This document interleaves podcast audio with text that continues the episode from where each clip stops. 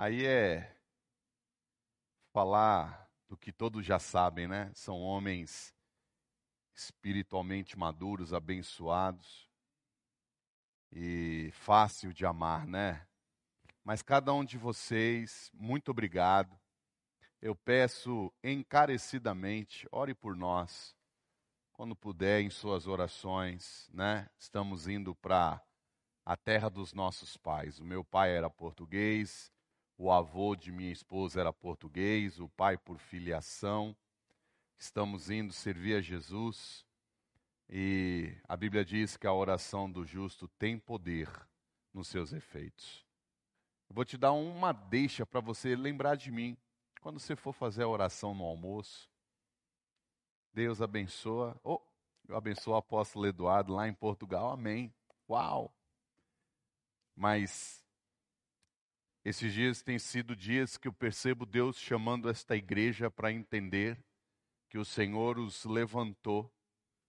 É uma casa de reino e a proposta é um chamamento de levar pessoas que estão ainda não entendendo para o futuro.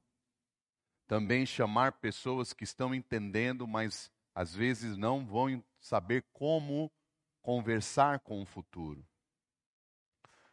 É uma igreja que vai ter um chamamento missionário muito grande. Eu ainda vou ouvir notícias de missões, de projetos que nasceram desta casa.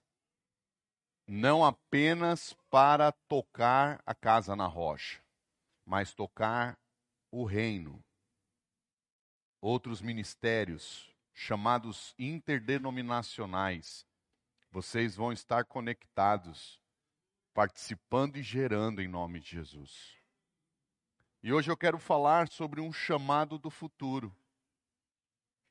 As duas respostas que nós podemos dar ao pedido do Pai Celestial.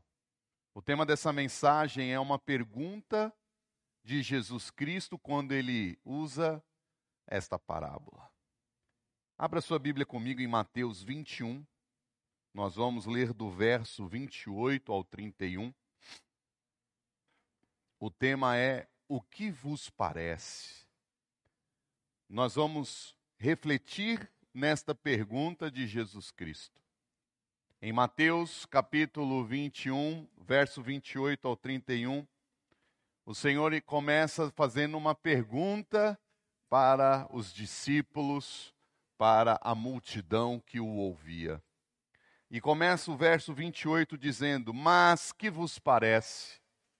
Um homem tinha dois filhos, e dirigindo-se ao primeiro, disse: Filho, vai trabalhar hoje na minha vinha. Ele, porém, respondendo, disse: Não quero. Mas depois, arrependendo-se, foi. E dirigindo-se ao segundo, falou-lhe de igual modo. E respondendo ele disse: Eu vou, eu vou, Senhor. E não foi. Qual dos dois fez a vontade do Pai? Disseram-lhe eles: O primeiro. Disse-lhe Jesus: Em verdade vos digo que os publicanos e as meretrizes entram adiante de vós no reino de Deus. Pai da glória, esta é a tua palavra. Todas as escrituras sagradas foram inspiradas pelo Senhor, dado a homens de Deus aqui na terra. Nós reconhecemos que sem o Senhor, Espírito Santo, não teremos a revelação da palavra de Deus. A tua palavra, Deus, vai na divisão da alma e do espírito, revela a tua vontade, mas também revela a nossa vontade, o nosso coração. Cativa o entendimento de cada vida preciosa que está aqui na celebração presencial e também os amados que estão na transmissão online e aqueles que um dia estarão assistindo, recebendo do Senhor através desta transmissão. Nós oramos em nome de Jesus e a amada igreja de Deus diz amém. Pode aplaudir bem forte ao nosso Deus e a sua palavra. Glória a Deus, Senhor. Oh, aleluia. Que coisa linda essa garrafinha, gente do céu. Um charme, né? Não, não, não, porque o coração vai ficar pequeno. Como é que eu vou levar para Portugal? Às vezes as pessoas, eu, minha esposa ganhou em Porto Seguro uma xícara de café e o bule tem um negocinho assim de uma borboletinha rosa e uma azul, um negócio assim. Quando a irmã me deu, que eu ouvi aquele barulho da porcelana, eu falei, valei-me Deus, como é que eu vou fazer? vou ter que vender. Aí a esposa abriu e falou assim: Ah, não, essa eu levo para Portugal. Aí o valei-me foi dobrado. Valei-me, valei-me. Amém. É porque eu tenho que voltar aqui também, né? Aleluia. Irmãos, essa palavra o Senhor me trouxe para tratar um ambiente que nós encontramos nesses dois filhos. Esses dois filhos representam duas vertentes da igreja do Senhor.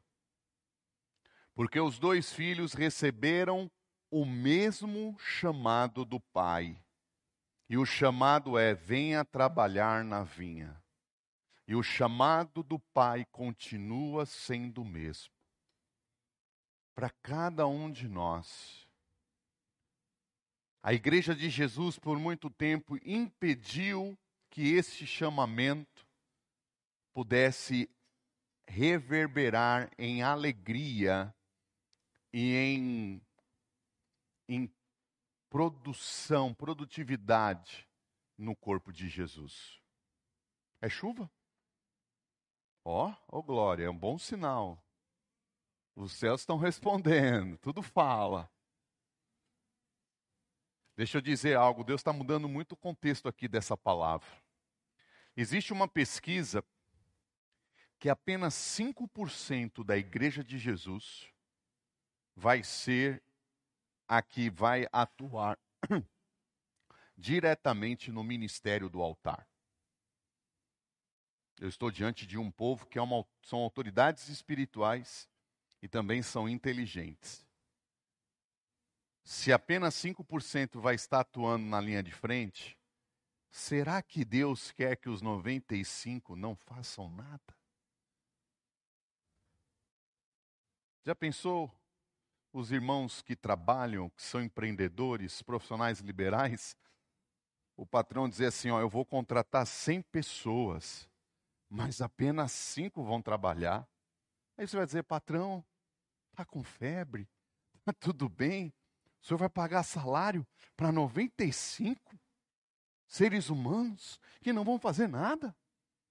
Você aceitaria essa proposta para a sua empresa? Você aceitaria essa proposta lá para o seu escritório de advocacia? Não, eu vou contratar 10 advogados, mas só um vai trabalhar. Por que não? Agora, por que nós aceitamos essa visão que Deus, o Pai Celestial, quer apenas que 5% trabalhe? Porque Jesus não veio pregar um evangelho de denominação. Ele disse: arrependei-vos, porque o reino é chegado. E no reino todos cooperam para o reino.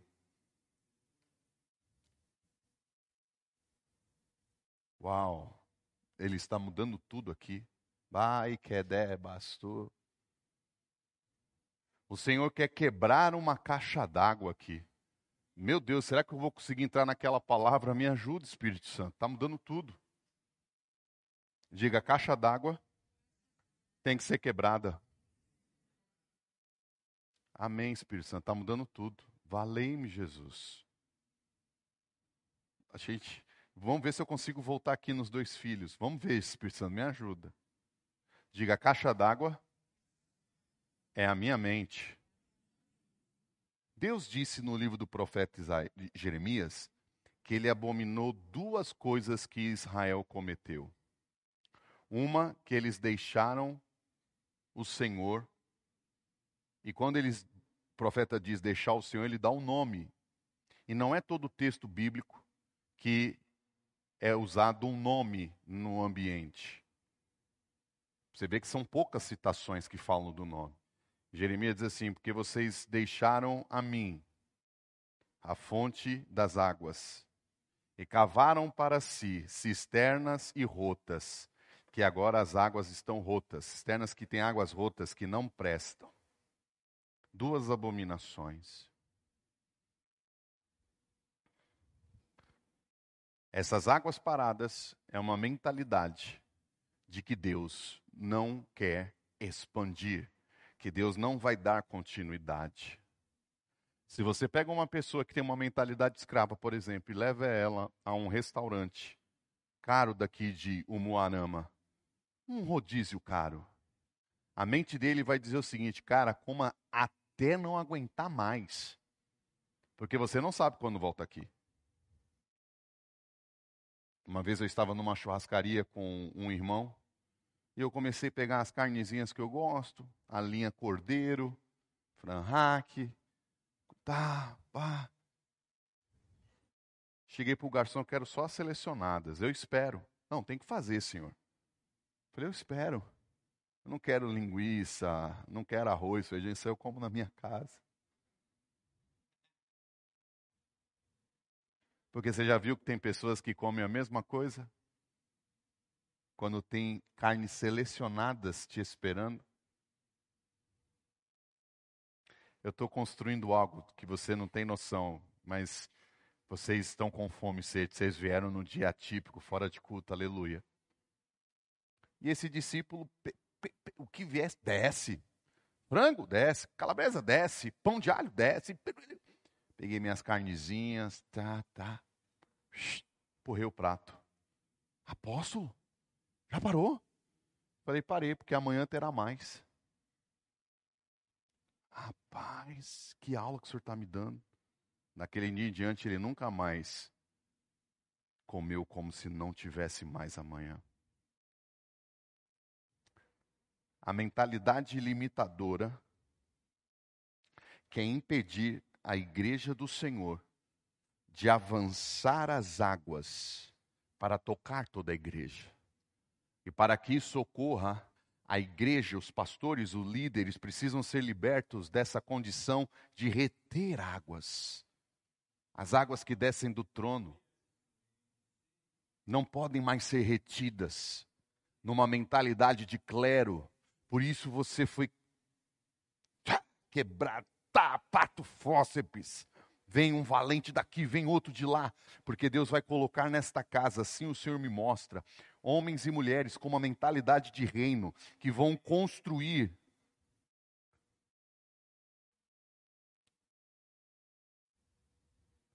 Essa casa aqui vai levantar apóstolos, profetas, pastores, evangelistas e mestres de mercado.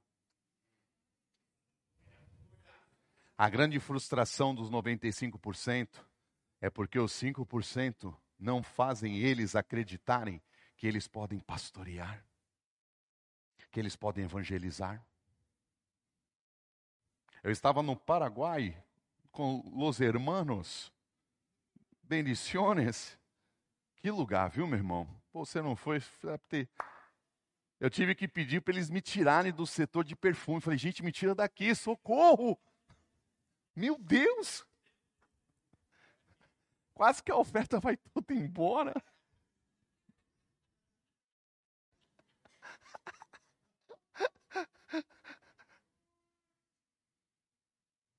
Mas nós estávamos almoçando e um discípulo de Fernandópolis ligou com um avental de barbeiro, um cliente na cadeira, e começou a falar do reino. E aí o pastor disse: O apóstolo vai liberar algo para você. Eu acho engraçado que eles têm fé, né? Falei, Jesus, pela fé dele, faz fluir algo aí. Bota um, um cartucho na escopeta de Jeová aí.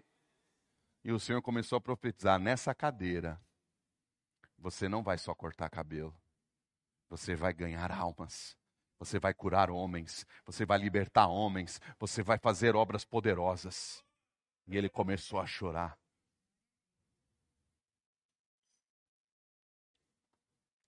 o meu cabeleireiro, meu barbeiro, que está agora em Florianópolis, profeta Paulo. trabalhando em Salvador, salão chique no shopping, Salvador, um shopping nível. Sentou um homem na cadeira dele. Não falou nada. Quando ele foi cortar, o Espírito Santo tomou ele. Ele bateu no ombro do cara e disse assim: Você veio dos Estados Unidos para receber uma resposta. E a resposta é essa, essa e essa. O cara, uá! o cara um apóstolo, no meio de uma guerra tremenda. Sentou ali para dizer assim: porque, irmãs, deixa eu contar um segredo para as mulheres. Quando vocês querem dar uma despressurizada, aquele momento que, mo, deixa eu sair, porque se eu falar eu vou pecar. Elas gostam de tomar um chá, comer uma tortinha. Homem muitas vezes gosta de ir para uma barbearia. É, ou então um churras. E esse homem disse: Deus, eu estou desesperado, não aguento mais, eu preciso, vou esparecer. E ele caiu na cadeira de um homem que é um profeta de mercado. Você vai estar fazendo um negócio com pessoas e essas pessoas estão lá, não é por causa do negócio, é através do negócio para você tocar a vida deles, a vida delas.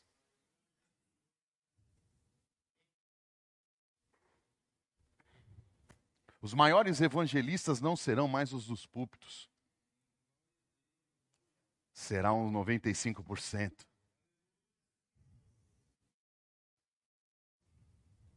Mas tem que quebrar o tanque.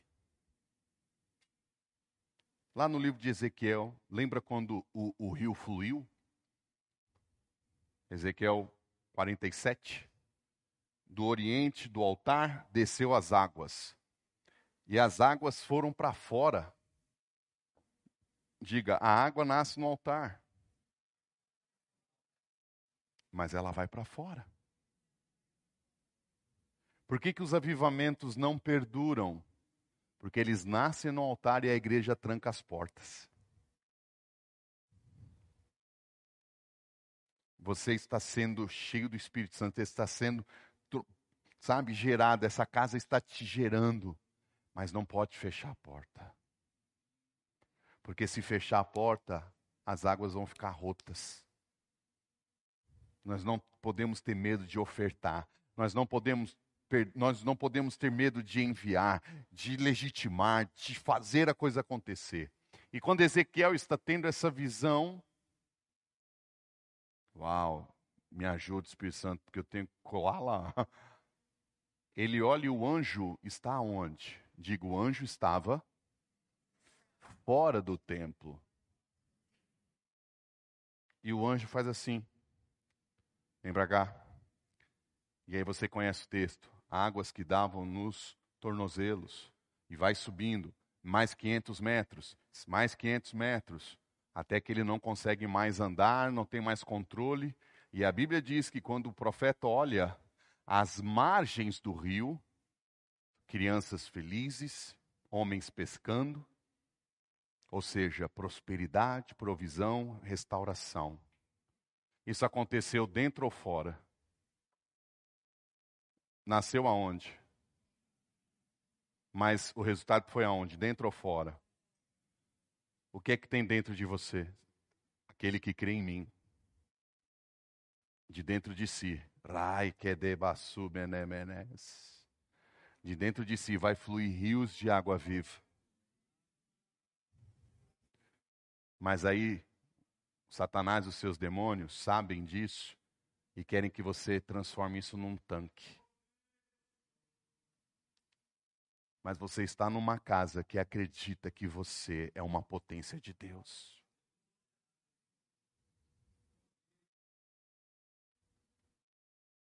Se nós não encorajarmos você para andar no rio que o anjo estava medindo, mediu para Ezequiel, não vai ter avivamento.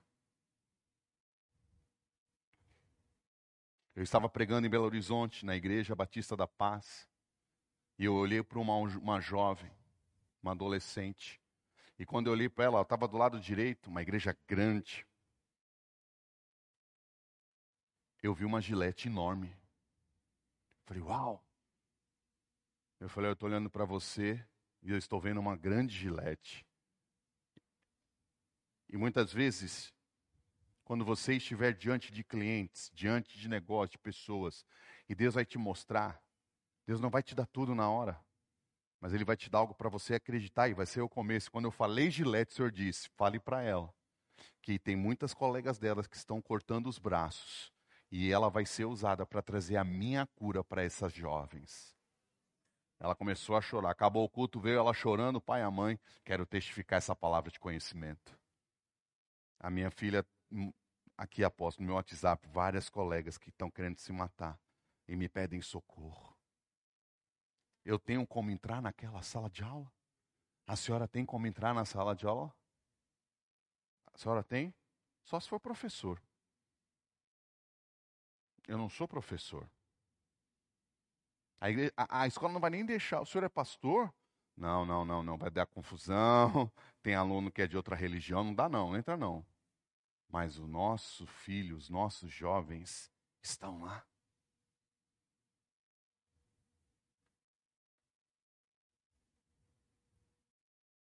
O peão boiadeiro, o peão agricultor, talvez ele não, eu não tenha acesso a ele, mas você tem. O cliente do banco, o cliente da empresa, aonde você está, a sua vizinha. E o avivamento vai expandir na nossa vida quando nós andarmos para fora. Olha para esse irmão querido e amado, diga: precisamos andar para fora da igreja.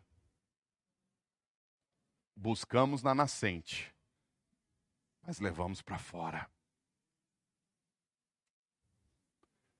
Pode ver célula que não começa a ganhar alma, que não começa a fazer o rio expandir, começa a ter fofoca. Aqui não, lá na Bahia. Começa a ter confusão. Começa a querer brigar para quem vai pregar, para quem vai dar oferta, coisa tão pequena. Esse pirulito preto aqui, meu irmão, tem gente que é viciada. Eu quero saber disso não.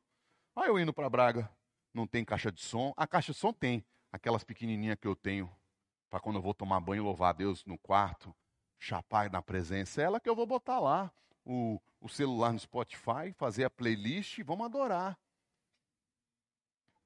Não tem microfone em Braga. Porque Deus não precisa disso, Ele usa, mas não precisa. Ele precisa de você. Ele precisa do que Ele colocou dentro de você. Amém, Pai. Agora volto. Porque agora você entende que todos são chamados, amém? Tem alguém aqui que não acredita que é chamado por Deus? Posso perguntar de novo? Todos entendem que são chamados? Então levante a mão e diga: Eu tenho um chamado. Então não tem 5%. É, a única diferença é que uns estão aqui, como os pastores, e outros vão ficar aqui o tempo integral. Mas toda igreja é missionária. Imagina o é, Robson, cara, me cuidou, ele e o Paulo me levaram num restaurante, irmão. Meu Deus, aleluia.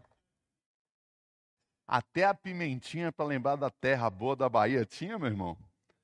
Foi.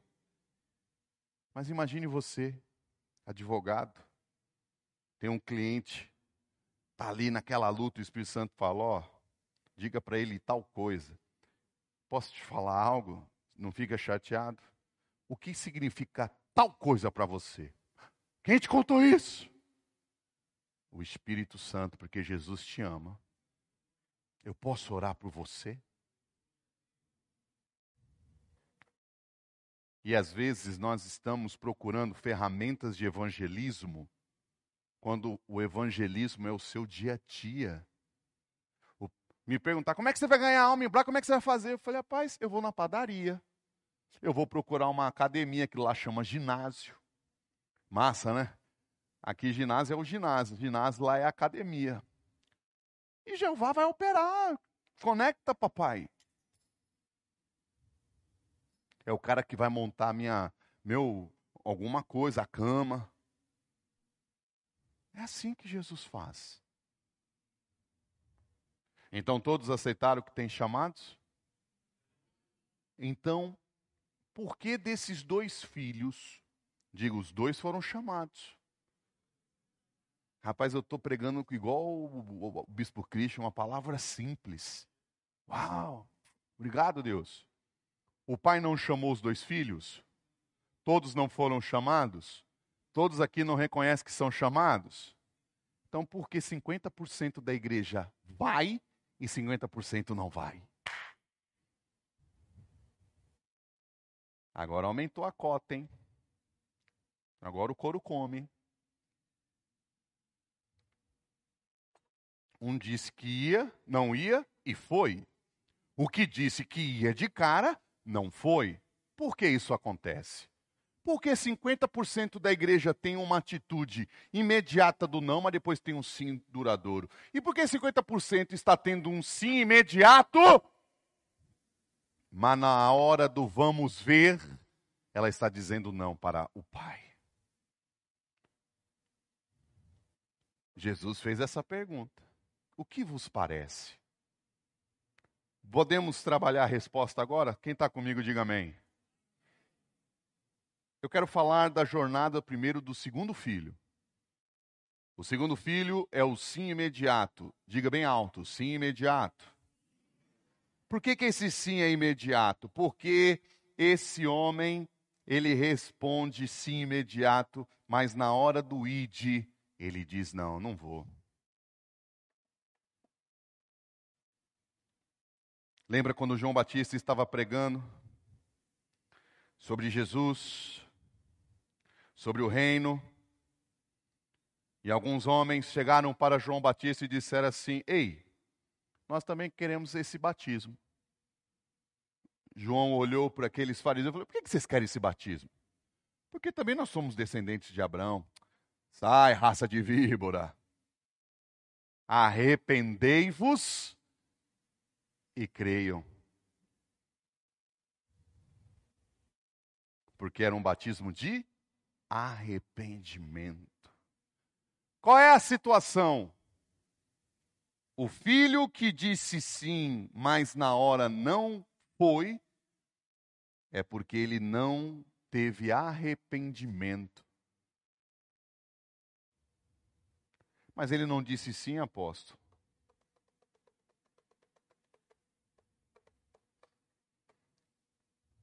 Eu posso chamar três voluntários aqui na frente? Vamos ver se os paranaenses vêm rápido. Pode ser mulher ou homem, não tem problema não. Três pessoas. Um, dois, falta um. Três. Pronto. Vamos trabalhar agora algo para vocês entenderem. Aí é frute-frute.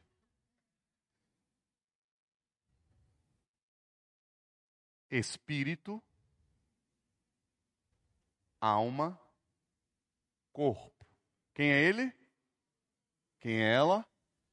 Quem é ela? Deus criou o corpo, alma e espírito. O segundo filho, quando ele diz sim, mas na hora da missão, na hora da obra de Deus, ele diz não é porque ele disse sim com o corpo e com a alma. Ou, oh, perdão, irmão, ele puxei forte. Não foi o espírito dele que disse sim.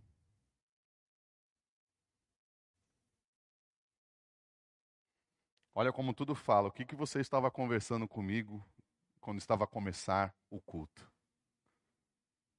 Do profético durante muito tempo que só tinha um entendimento aqui, mas não tinha ele aqui. Debai que fasto romanás. É uma escola bíblica dominical numa conferência profética. Mas se você não tiver um entendimento, porque Deus está trazendo martelos aqui, e os martelos estão quebrando essa caixa d'água, para você entender, não te julgar, mas em que ambiente de filho você está respondendo ao Pai. O filho, segundo que disse sim, mas na hora da guerra, na hora da prática, da materialização, disse não. Ele disse sim pelo corpo e pela alma. Por quê? Diga, eu sou um espírito. Diga mais forte, eu sou um espírito. Que se comunica com uma alma e habita num corpo. Aqui é igual uma casa. Uns têm uma casa maior, aleluia. Uns têm umas casas meio veinha, quebrada. Outros têm umas casas arrumadas, umas mansão. Mas o seu corpo e a sua alma não vão ser favoráveis ao seu espírito. Por quê? Porque a Bíblia diz que Deus é o quê? Deus é corpo. A sua Bíblia está dizendo que Deus é alma. A sua Bíblia diz que Deus é o quê? O que, que ele soprou no corpo, que era um pacote de barro amassado e bem bonitinho, uma estátua de barro bonita? O que, que ele soprou? E quando ele sopra o ruar, o espírito, vem o homem se torna o quê? Uma alma vivente. Por que alma? Porque a alma é o que lê o ambiente. Só que esta leitura, se não for pelo seu espírito, é uma leitura carnal. O apóstolo Paulo diz assim: Eu habito na carne. Diga, corpo. Mas ele diz assim depois: Mas eu não ando na carne, alma. Então, quando a Bíblia fala do pecado da carne, não está dizendo que é o seu corpo. O seu corpo ele precisa se converter. Diga comigo, aqui é imediato. A Bíblia diz o que? O espírito está pronto. Está pronto. Quem foi que falou isso? Foi eu ou foi Jesus? Então o espírito está pronto. Mas a carne está fraca. Olha como a irmã já está entendendo. Uma alma fraca lê tudo de maneira fraca. Um funcionário com uma alma fraca negativa, você quer na sua empresa? Você quer no seu negócio? Você quer andar para frente, o cara só te puxa para trás. Porque toda leitura que ele lê é negativa. Jesus, pelo Espírito Santo, diz na sua palavra: andai no. Andai no. E não satisfarei a consciência da o corpo é só o. Como é o nome daqueles. Aquelas casas móveis? É um. Pô, valeu, esse povo daqui é demais, é um trailer. O corpo é um trailer, cara. Que. Pô, você está inspiradérrimo. Foi a aula de hoje. Motorhome.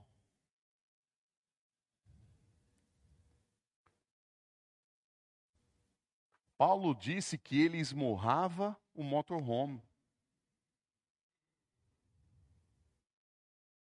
A alma vai transformar o motorhome em membros de prostituição. O espírito vai dizer: Eu vou te dar porrada, vou te quebrar no pau, velho. Vou te dar rabo de arraia, vou dar jiu-jitsu, vou dar mata-leão em você hoje. Porque quando alguém me dá uma fechada, a minha alma diz logo: acelere e mete o carro. Olha feio. A minha esposa já, porque não tem melhor profeta na vida de um homem do que a sua esposa. Ela já diz assim: Mô, vigia na terra. Quem é que tem que dar o comando final? A Bíblia diz assim: irai-vos, mas não vocês estão entendendo, vocês estão entrando em um nível novo. O que é que Deus está dizendo? A alma vai conversar, porque a alma não é muda, a alma fala. Irai-vos. Por que não pequeis? Porque o Espírito vai trazer a voz de governo, a decisão final. Não deixe o sol se sobrepor à sua ira.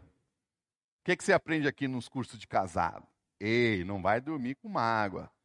Conversa com a esposa, conversa com o esposo.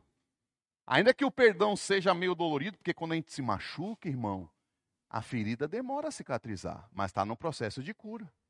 Sabe qual é o grande problema? Hoje eu tô, tô rodando, deixa o menino rodar. Tô surfando na onda. O problema é que às vezes nós cobramos uma velocidade de cicatrização de perdão que a pessoa não tem. Tem gente que se corta, você já viu? Daqui a dois, três dias já está cicatrizado. Valeu-me, Jesus. É, é, é extraterrestre. Tem gente que demora mais. É assim ou não é? Então não cobre.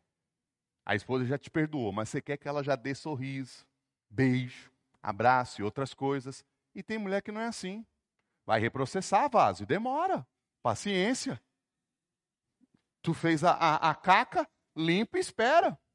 Continua botando o desinfetante da oração, da adoração. Espera.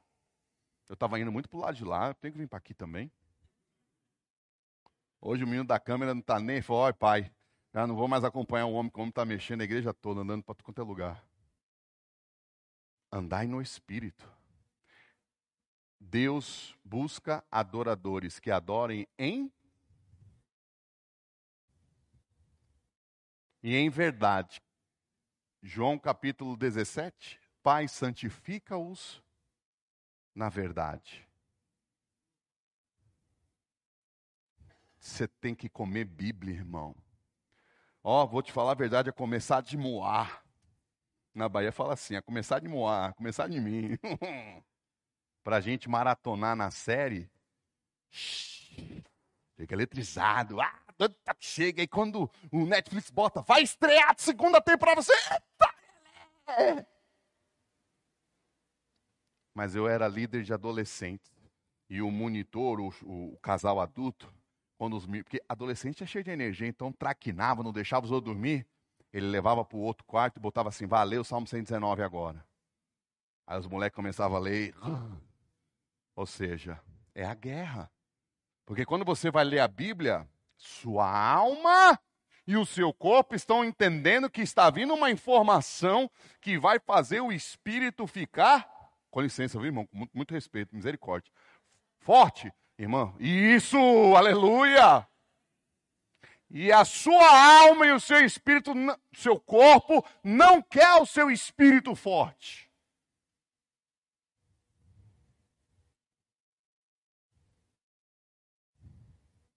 Eu não posso ser um pastor na alma.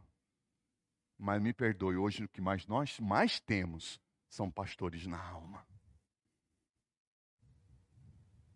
Porque no reino de Deus, dois mais dois não é quatro, não. Como é que explica a conta de uma igreja? Você fala assim, o cara está no negativo e está indo para Portugal. Como é que você explica? Há anos a esposa chega, morra o cartão, débito automático. Mês passado, outro mês, outro mês, você não falou, Deus não pagou. Vai pagar. Jesus no Getsemane. Vai quedere basuri andarabanai. O que, que ele disse para os seus discípulos? Ele está andando, daqui a pouco ele, pá! A minha. Machuquei? Recebe cura. A minha. Está o quê? Angustiada, cansada, a ponto de morte. Mas o que, que Jesus fez? Ele disse para a alma: governe meu corpo. Porque ele estava dizendo o quê? Pai, se possível, passa de mim o quê? O cálice da morte. Morte aonde?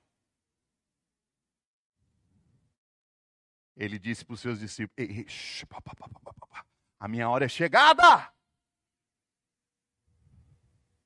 Mas para isso que eu vim. Por isso que nós temos que celebrar mais a morte do que o nascimento.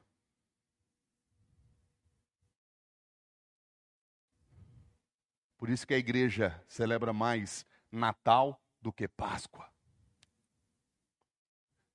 Nenhum. Vocês estão comigo? A sua alma ela constrói uma estrutura para que você não deixe o espírito ter a resposta. Bote a mão aqui sobre ela e ele, sobre a alma e o corpo. Ele teve angústia, a alma gritou, mas para onde ele foi? Para a rota de fuga de Jonas? Para onde ele foi? E o que, que ele fez no Getsemane?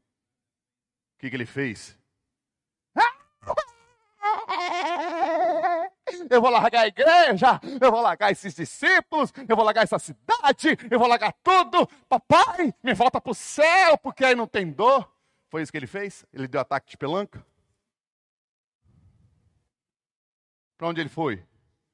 Shebai Kedemassu. Eu preciso ter a resposta pelo Espírito. Ajoelha aí para orar, vaso. Alma gritando ainda. Pai, se possível, passa de mim esse cálice, mas não seja feita a minha, a minha, a vontade na terra, mas seja feita a vontade que está onde?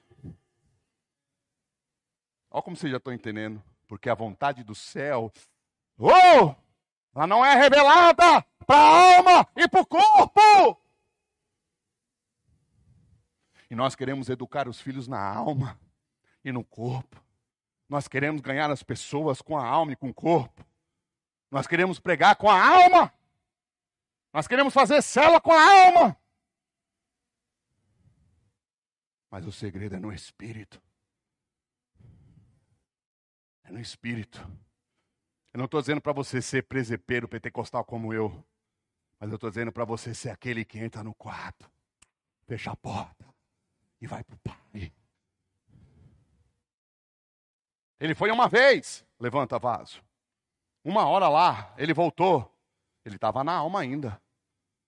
Pedrão roncando. Ele chegou bravo. Ei, vocês não podem viajar comigo nem uma hora.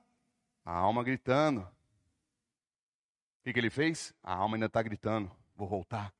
Volta. Durante três vezes, e cada uma delas foi uma hora problema é que às vezes a gente quer fazer uma oração igual de Neemias na frente do rei, dentro de um banheiro. E agora, o que, que eu aceito? Aceito ou não aceito também? Aceito. Vou aceitar?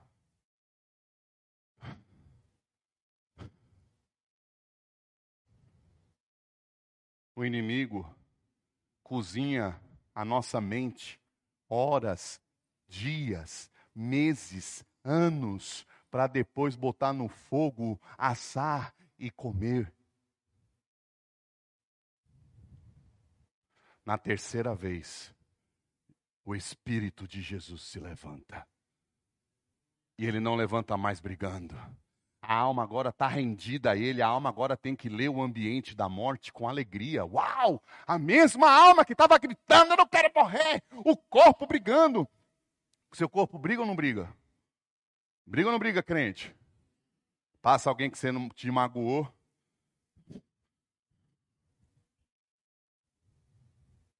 Uma vez os vizinhos fizeram um show lá dentro do condomínio, aquele condomínio que é uma rua só, casa uma do lado da outra, com banda, com tudo. Eu saí nervoso. O outro vizinho viu e falou: Sua perna não está tremendo. Eu estava falando baixo, mas a perna tremendo. Por quê? Todo o meu corpo, todo o meu estresse estava aqui. E eu orando, porque a minha vontade não era conversar. A minha vontade era pecar. O problema é que nós romanceamos muito e, e, achamos que nunca vamos ter vontade de pecar. E quando peca, a vontade vem, a gente não sabe o que fazer. Ah, a vontade veio, eu vou me render à vontade. Ah, que isso?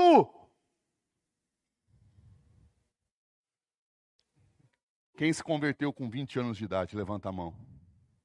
Alguém já se converteu quando tinha 30 anos de idade? A senhora? Imagine, como é o nome da senhora? Vera? 30 anos de informação da onde, irmão? A alma dela foi nutrida, o espírito dela foi nutrido aonde durante 30 anos? E nós queremos que venha uma vara de condão, pirim, pim, pim, aceite Jesus, levante a mão e tudo se resolve?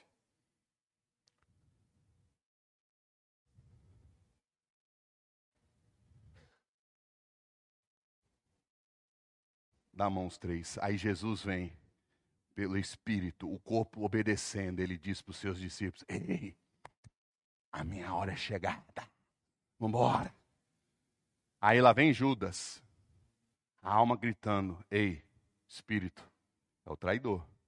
A pancadaria vai começar. O corpo dizendo: Eu vou ser esbofeteado, eu vou ser cortado, os caras vão cuspir na minha cara. Nem meu pai me deu um tapa na minha cara para esses caras virem.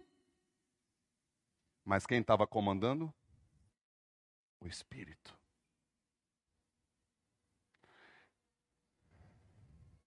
Vocês comem carne. O boi aqui é bonito. Vamos lá. qual é o segredo? É o assar ou é o marinar da carne? Os antigos já assavam logo, metiam o, o, o, sal grosso. Agora, qual é a tecnologia? Qual é a técnica? Deixa a carne horas lá, banhada. Quando você vai comer, até o osso você quer comer. Então, qual é o segredo? Diga, o segredo é o modo do preparo anterior ao cozinhar. Mas você sabe qual é o problema? Quando nós somos como o segundo filho, que respondem a Deus pela alma e o corpo, é a geração do micro-ondas. Você compra aquela comida no mercado. Você compra o, aquele sanduíche trash food. Você acha que é, mas você procura o sabor e não acha. Agora você vai numa hamburgueria gourmet. Quando você morde, você fala assim: ah, Meu Deus. Depois que eu comi hambúrguer numa hamburgueria chamada Madeiro, tudo fala. Cara, até meu filho de 11 anos fala: Pai, não me leva mais naquela outra, não.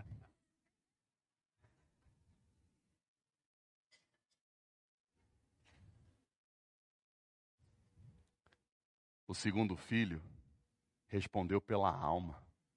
Crente que responde pela alma não aceita o tempo do preparo.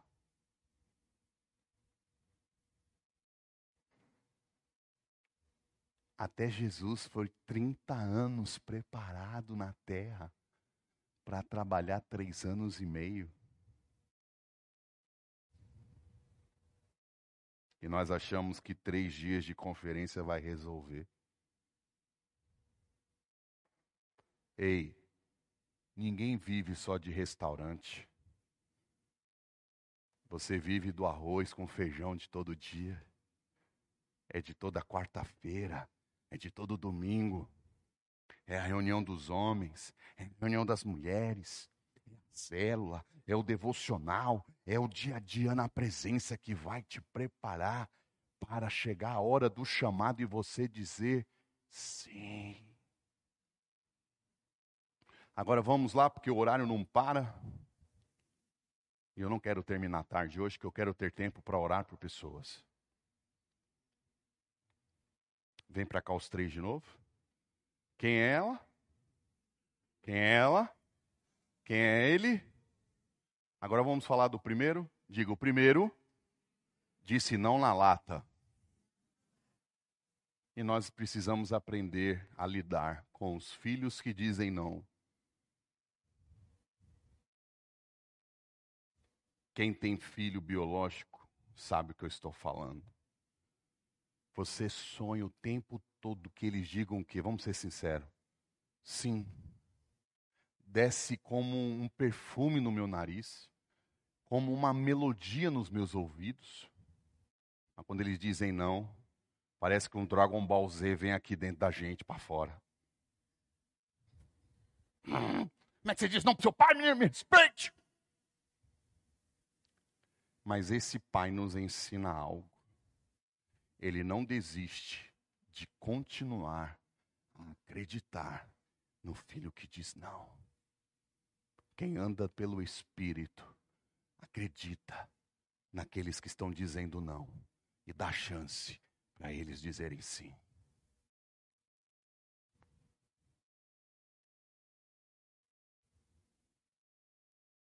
Mas qual é o segredo aqui? O, o primeiro filho que disse não, ele não disse não pelo espírito. Ele disse não pelo quem? E pelo corpo. Porque o corpo está aqui o seu cérebro, a cachola. E aqui está toda a estrutura das suas emoções que se comunicam com o mundo espiritual, físico.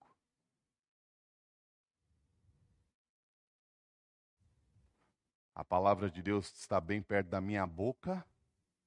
E de onde mais?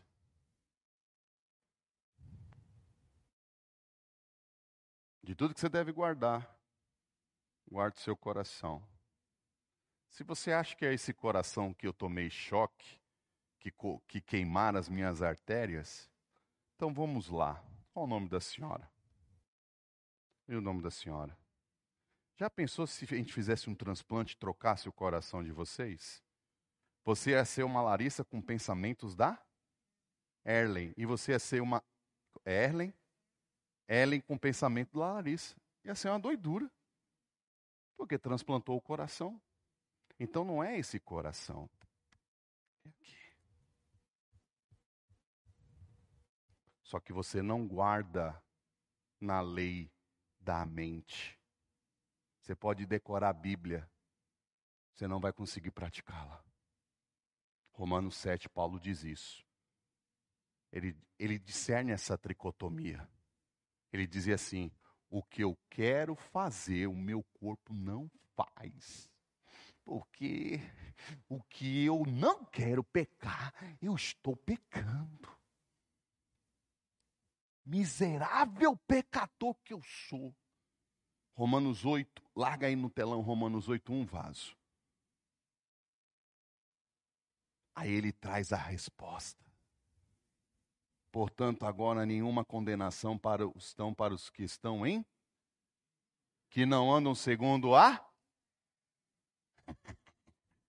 Mas segundo o? Espírito, Espírito, se como fogo Diz Jesus: Mestre, deixa-nos restaurar o reino a Israel. Não. Vocês têm que ficar reunidos num cenáculo pequeno. Sentir o bafo do irmão, vai sentir a caatinga. Se alguém soltar um pum, todo mundo vai sentir. Você já foi no cenáculo? Você já. No, você está entendendo o que eu estou falando? Não é grande. É pequeno. 500 pessoas, meu irmão, aí pela lógica eu entendo, porque só ficou 120. Porque vocês precisam receber a promessa do. Tem o Espírito Santo, vocês não vão conseguir. Mas o Senhor nos treinou três anos e meio, nós vimos os seus milagres, nós já praticamos os milagres. Mas você precisa do Espírito Santo. Porque na hora que Pedrão ia ser crucificado, ele disse: Eu não sou digno de ser crucificado igual o meu mestre. Me crucifiquem de cabeça para baixo. Você acha que isso é a alma que diz? Você acha que é o seu corpo que diz? Vamos lá. Quantas vezes, não vou nem pedir para você levantar a mão. Quantas vezes você teve luta para vir para a igreja, o seu corpo bateu um cansaço, vem uma dor, vem uma dor de barriga, vem uma dor no joelho, vem uma. Aí você vem na luta, eu vou em nome de Jesus, eu vou. Chega aqui, você é curado, você tem encontro da glória de Deus e você volta para casa dizendo: Meu Deus, ah, se eu não tivesse ido. Eu, várias vezes. Você não pode ser refém da alma. A alma não pode governar você.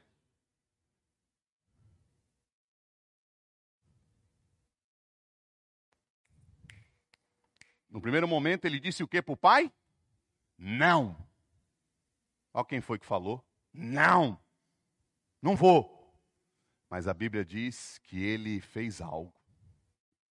Depois ele deixou o espírito dele vir. E o espírito trouxe, pelo poder do Espírito Santo, algo que fez a alma. Aí você não recusa, né, pai? Eita glória. A alma e o corpo irem para a vinha do Pai. O que foi? Vocês conseguem me ver quem está no fundo? Você consegue me ver? Não fica de pé. Arrependimento.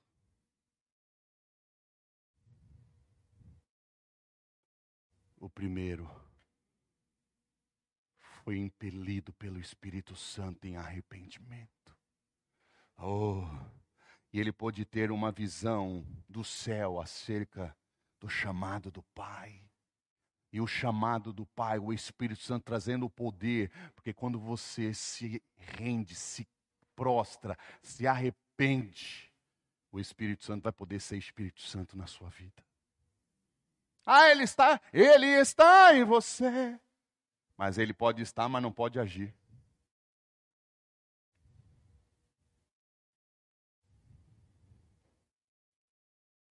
O Espírito Santo, para poder agir no Espírito, a chave é arrependimento.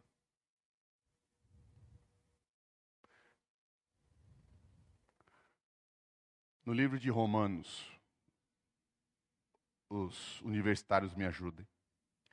Tem um texto que Paulo diz assim: e a igreja de Roma era uma igreja extremamente cultural, uma das igrejas mais inteligentes e estudadas do Novo Testamento.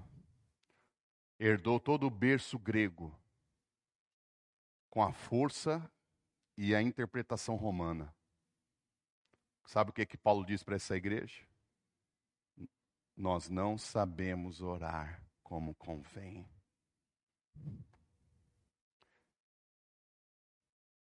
Eu acho engraçado quando nas igrejas, não aqui, lá na Bahia, irmão fulano, vem orar. O irmão normalmente ele fala assim: "Ah, irmão, Pai do Senhor, tudo bem?" Mas na hora que ele vai lá, ele, poderoso e onipotente Deus. Parece que um ovo está na boca. Bo, bo, bo, bo, bo, bo. E aí a pessoa busca aquelas palavras mais fortes do vernáculo da língua portuguesa. E todo mundo fica assim, ó. Oh. Mas chega aquela irmãzinha do coque, sem instrução, nós vai, nós fui, nós fumo. E quando ela abre a boca, Deus! do irmão, dos irmãos. Nós vai, nós foi na tua presença. Tá todo mundo, ah, meu Deus, que é isso? Por que isso acontece? É errado ser estudioso? Não.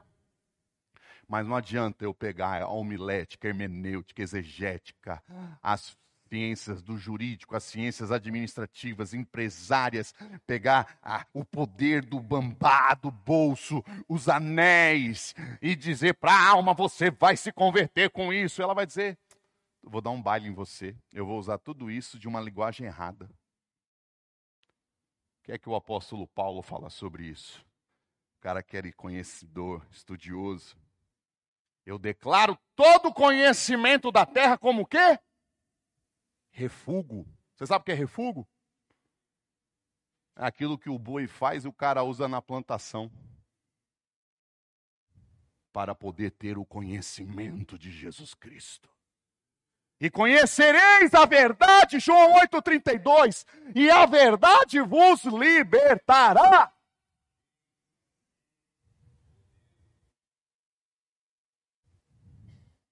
Você pode me ajudar? Você pode mergulhar um pouco mais? Eu não sei como é que funciona no Paraná. A senhora está aqui, a alma fortona. O primeiro filho disse: Não, não vou. Honra teu pai e tua mãe, terás vida longa. O cara desonrou o próprio pai. Não vou! Não vou! Corpo forte, não vou. Está se sentindo forte. Oh, desculpa. Impondo contra o próprio pai. Agora eu sou homem, pai. Qual é de mesma? Vocês estão comigo? Eu estou teatrando aqui pelo espírito, tá? Só que teve uma hora que ele se arrependeu. Você já viu pessoas no hospital clamando por milagre? Alguém mais já viu? É educadinho? Está se importando com o que vão pensar de mim? A minha posição, meu status social? Quem eu sou na cidade? É assim que eles fazem, minha irmã?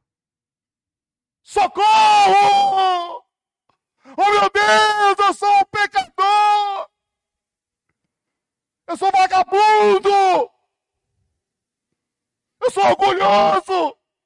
Eu sou soberba, meu Deus, me ajuda! Eu estou pregando na alma! Eu não tenho mais prazer na tua presença, me socorre, Deus!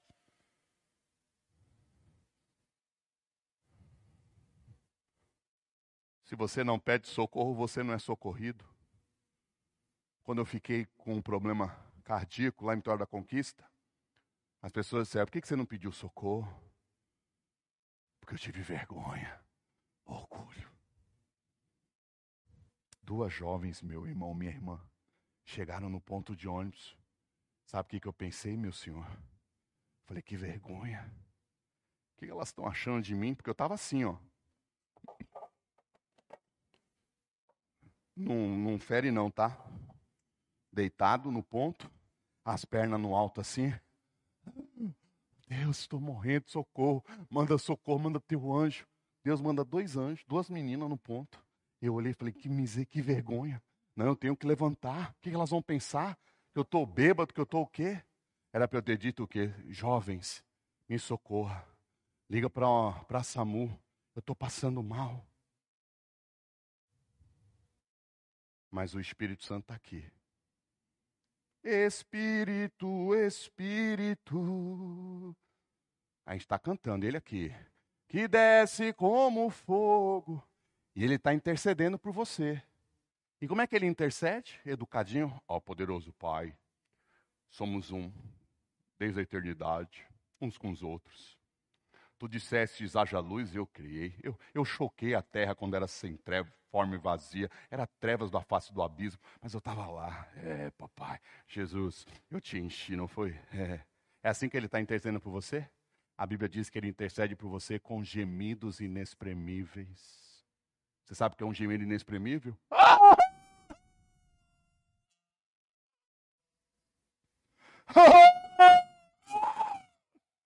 Você entendeu alguma coisa que eu falei? E quem disse que as suas intercessões eram para ser entendida? Aquele que ora em línguas edifica-se a si mesmo, fala em mistérios com Deus. O problema é que nós, pela alma, queremos construir edifícios de cimento, de ar-condicionado, de nome e relevância na cidade e na nação. Mas o verdadeiro edifício dentro está uma pocilga. Eu estou malhando na academia. Não sei aqui, mas lá em Salvador, as mulheres vêm com as calças que não sei não. Acho que não tem nem calcinha na casa. Tá sem dinheiro, a miserável. Você está aqui malhando com peso, ela vem no espelho aqui do lado e. Show!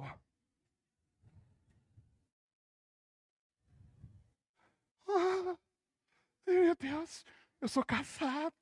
A alma está dizendo, Ei, dá uma olhada, está te dando bola. Porque você acha que quando você é batizado nas águas, a alma morre? Ela sabe nadar.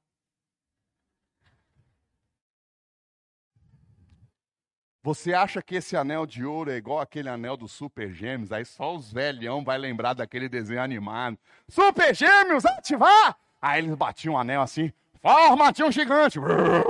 Não, irmão, isso aqui não resolve não. O que resolve é arrependimento. Deus, me arrependo, porque antes da minha esposa eu era um prostituto. Me liberta de todo espírito e de toda alma prostituta. Eu vou me encher do Espírito Santo e quem vai falar com você a lei do Espírito. Quem vai falar com você é a lei do Espírito Santo, e o Espírito Santo vai liberar poder, e você vai ser membro de justiça e não mais membro de prostituição. Está na sua Bíblia. Mas ao invés de nós nos arrependermos, nós vamos para o pastor e falar assim: Pastor, a culpada é ela. Ela que fez aquilo comigo. Mas a Bíblia não diz que o marido tem que morrer pela esposa? É mais, é mais. Por que o é mais? Porque você está lendo a Bíblia pela alma. A espada do. Pronto, o que é que está escrito na. Pronto. Para teólogo nenhum aqui, porque eu fiz teologia, eu sou doido, mas fui teólogo. O que, que a Bíblia diz? Que a, a, a Bíblia é a espada de quem? Da alma? Do corpo? Ou de quem? Então diga: a Bíblia é a espada do Espírito. E o Espírito se comunica com o Espírito. Mas vai lá na divisão, levanta os bracinhos para não machucar. Vai na divisão da alma e do.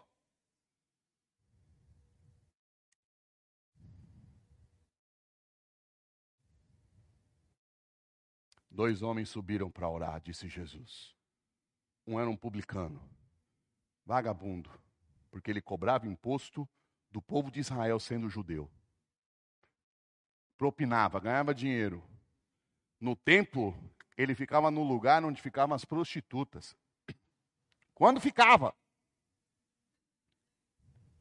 E subiu um fariseu. E na oração do fariseu, o que, que ele exaltou? Um corpo e uma alma que faz obras. Eu dizimo, eu jejuo, eu dou esmolas, eu honro meu pai, perepepe, e não sou como este publicano. Quando você compara alguém espiritualmente, você é um crente de alma. Porque o evangelho não é competição, o evangelho é corpo. É uns com os outros. Oh, desculpe, irmão. Ó, oh, recebe a cura.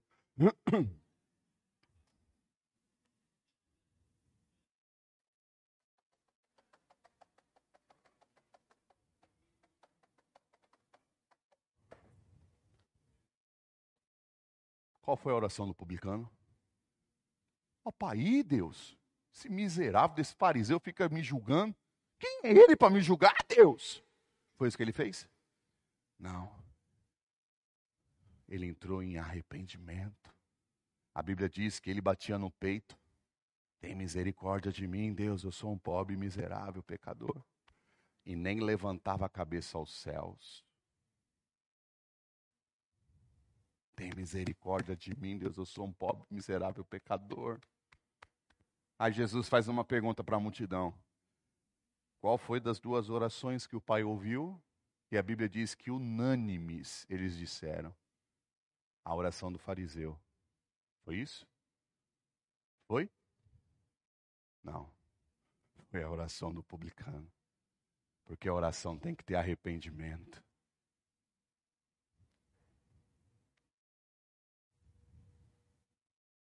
Aquele jovem se arrependeu à noite, à madrugada, e quando chegou de manhã, meu pai, me perdoe, mas eu vou, eu entendi, me arrependo, me dá uma chance, deixa eu ir.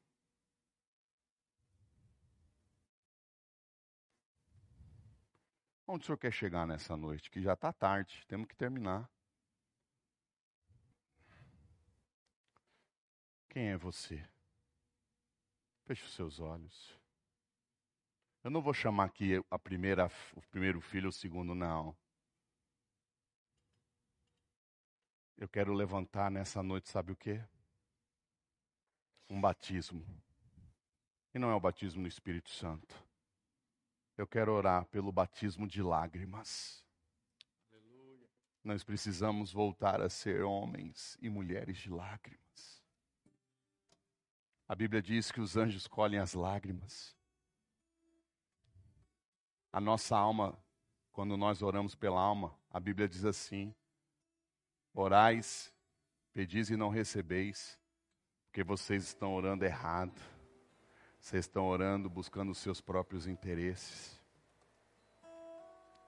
Nós temos que ter coragem de voltar a dizer: Deus, eu não sei orar. Eu não sei como orar sobre o meu casamento.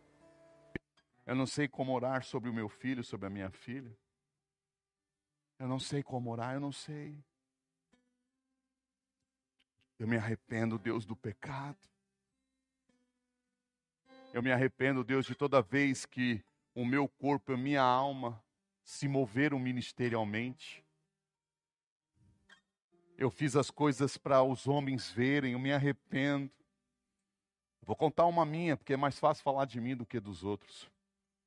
Deus me disse que eu ia ser consagrado com 26 anos a pastor, e eu fui. E um dia eu estava como evangelista num culto, domingo, três da tarde, hora nona. Um culto que eu peguei com umas 20 senhoras. Eu levei uma equipe de louvor que eu dava cobertura da igreja. E chegou a ter 600 pessoas no culto. E teve um dia que muitas pessoas aceitaram Jesus, voltaram para Jesus, um avivamento. E eu dando glória, aleluia. E aí Deus me deu uma visão.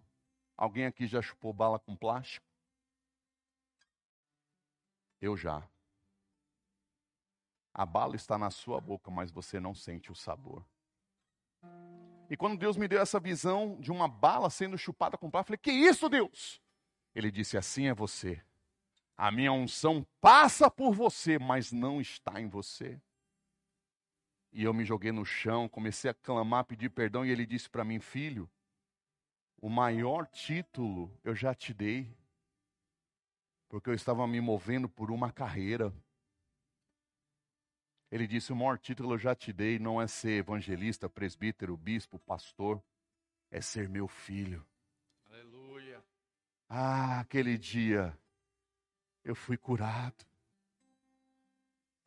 A minha alma virou, mexeu, quer botar eu para ser estrela.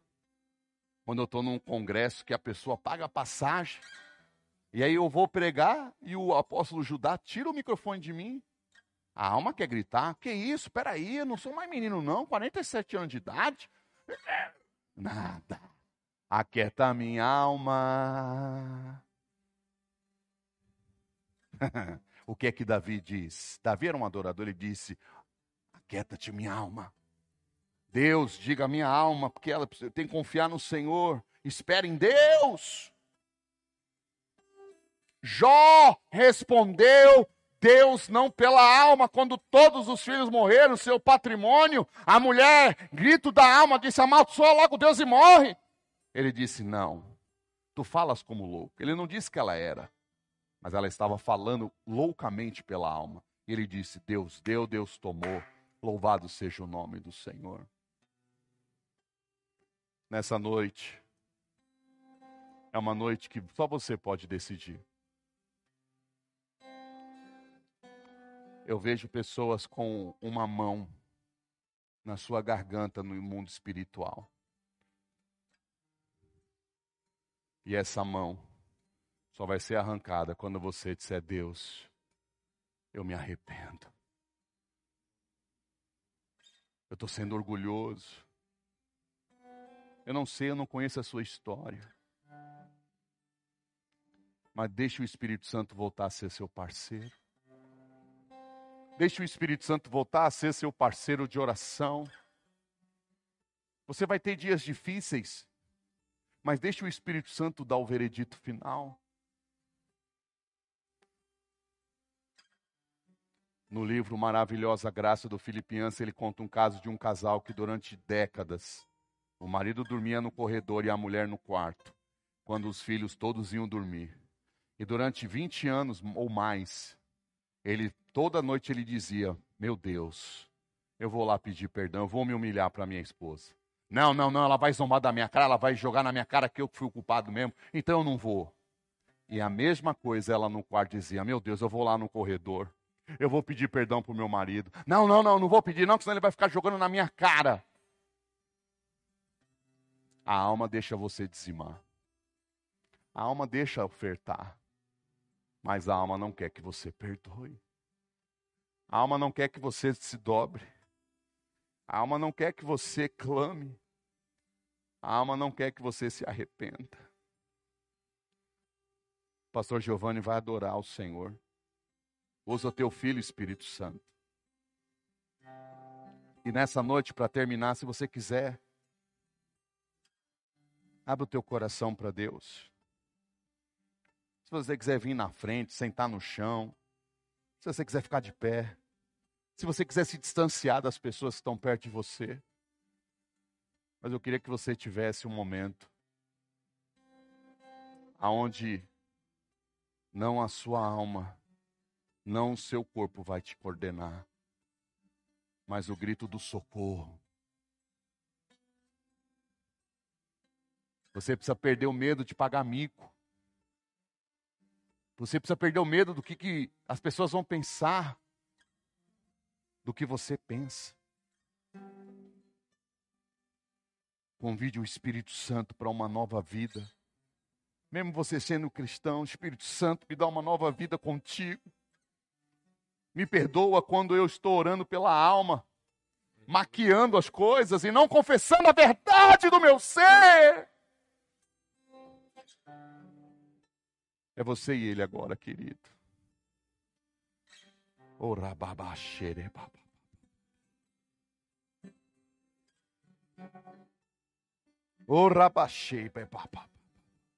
Os olhos revelam e eu nada posso esconder e não sou nada.